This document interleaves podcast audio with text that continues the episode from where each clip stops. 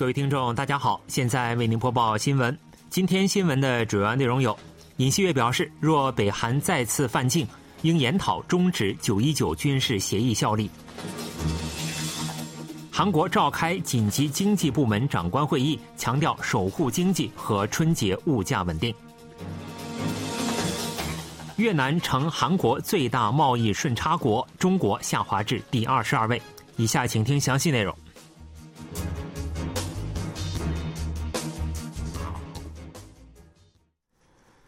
韩国总统尹锡悦就北韩无人机挑衅指示安全部门称，若北韩无人机再次犯境，应研讨终止九一九军事协议的效力。尹锡悦还要求成立联合无人机部队，并在今年内生产隐形无人机。尹锡悦四日听取国家安保室和国防部等有关北韩无人机的应对战略报告。尹锡悦指示，若北韩再次进行侵犯韩国领土的挑衅，应研讨终止九一九军事协议的效力。随着北韩持续进行弹道导弹挑衅，以执政党为中心提出了应重新研讨九一九军事协议的意见。而尹锡悦在竞选总统时期后提及这一主张，还尚属首次。但有分析认为，虽然北韩期间数次违反九一九军事协议，不过如果韩国首先开始重新研讨协议或宣布其效力终止，北韩或将挑衅或冲突的责任推卸给韩国。总统室一位高层人士介绍说，除了无人机，北韩还进行导弹发射等挑衅，违反九一九军事协议已是司空见惯。另外，尹锡悦还指示成立执行监视、侦察和电子战等多种任务的联合无人机部队，要求今年内构建大量生产难以被探测到的小型无人机的体系，并加紧生产隐形无人机。尹锡悦还要求开发应对无人机的无人机杀手体系。针对北韩主张将成倍增加核弹拥有量等持续进行挑衅，美国国务院当地时间三日强调，美国政府仍希望通过外交方式解决北韩问题，同时重申美国对同盟国的防御承诺。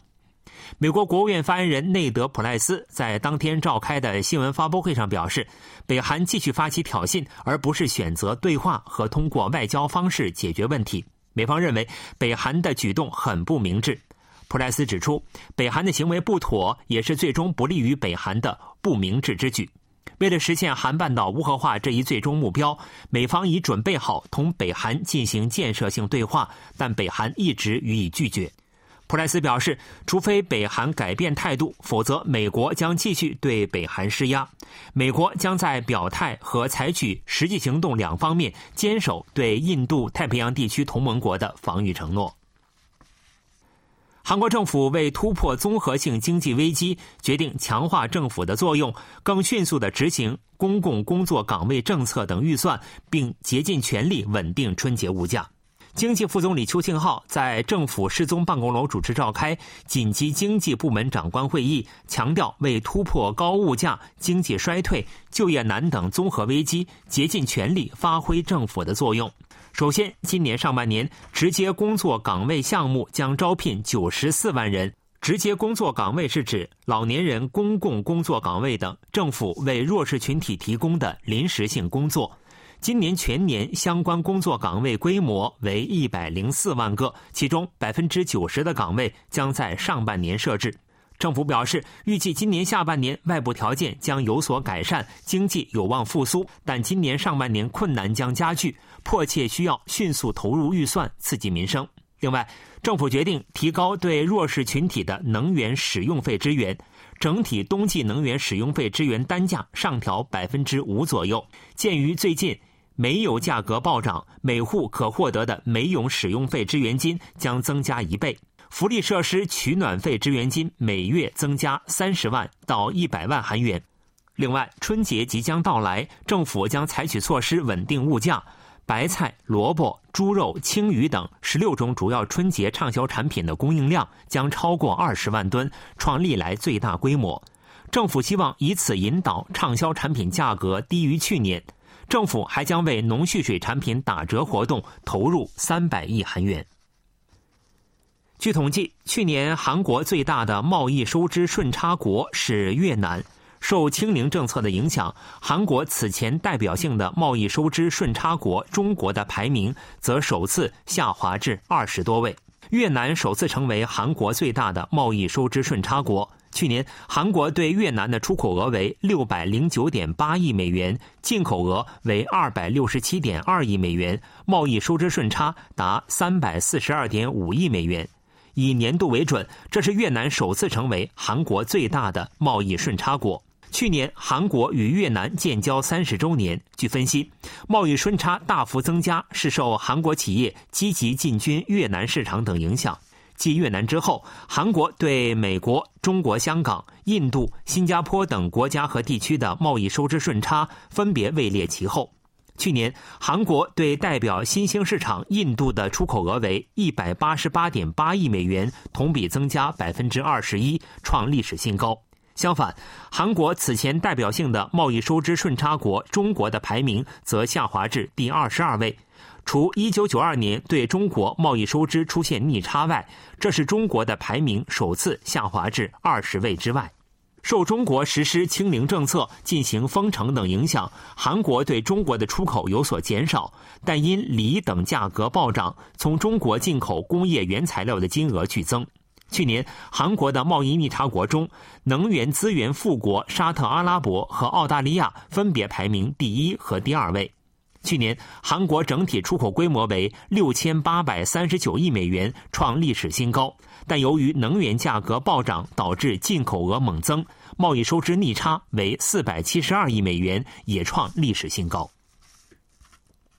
三日，自中国入境韩国且持短期居留签证的外国人中，约有四分之一的新冠检测呈阳性。随着政府要求自中国入境人员接受 PCR 检测，境外输入病例数时隔三个月创下新高。三日，共有一千一百三十七人自中国入境，其中在仁川国际机场接受新冠检测的短期居留人员为二百八十一人，七十三人检测结果呈阳性，占比百分之二十六，即约四分之一的自中国入境人员确诊，确诊者已被移送至隔离设施。二日至三日，共有五百九十名自中国入境且持短期签证的人员接受了新冠检测，其中一百三十六人确诊，累计阳性率为百分之二十二点七。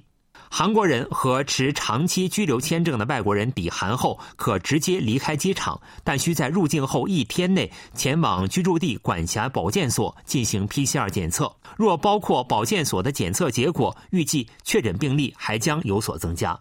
中央灾难安全对策本部介绍说，上周新冠境外输入病例中，自中国入境者所占比重为百分之三十一。保健福祉部长官曹辉宏表示，为防止中国境内出现的大流行扩散至韩国国内，目前不可放松警惕。五日起，自中国入境人员需在出发前提交 PCR 检测结果，或由医生等专业人员实施的快速抗原检测结果。